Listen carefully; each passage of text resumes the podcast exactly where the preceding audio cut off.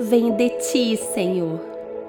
Quando olho para o céu que tu criaste, para a lua e para as estrelas que puseste nos seus lugares, que é um simples ser humano para que penses nele? Que é um ser mortal para que te preocupes com ele? Salmos 8, 3 e 4.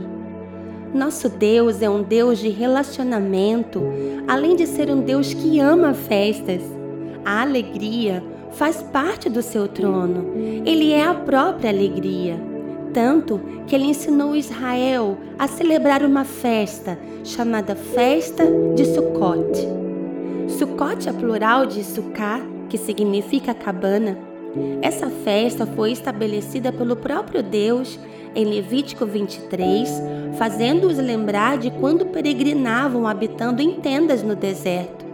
Sucá era uma cabana frágil. Seu teto era feito de uma espécie de juncos. A água da chuva e os raios do sol penetravam com facilidade. De dentro de uma sucá, quando o judeu se deitava, podia-se avistar as estrelas e nas estrelas o Criador podia manifestar sua grandeza. Isso acontecia para que Israel soubesse de sua fragilidade, de sua pequenez, de sua humanidade diante da fidelidade do Senhor. Olhando para as estrelas, o povo poderia entender que eram livres.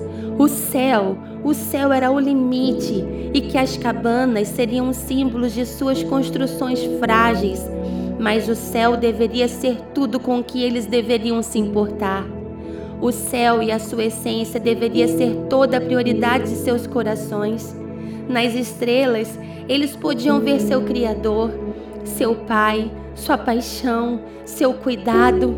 Suká me ensina que eu tenho um céu ilimitado para alcançar, que eu posso voar porque Ele me fez livre.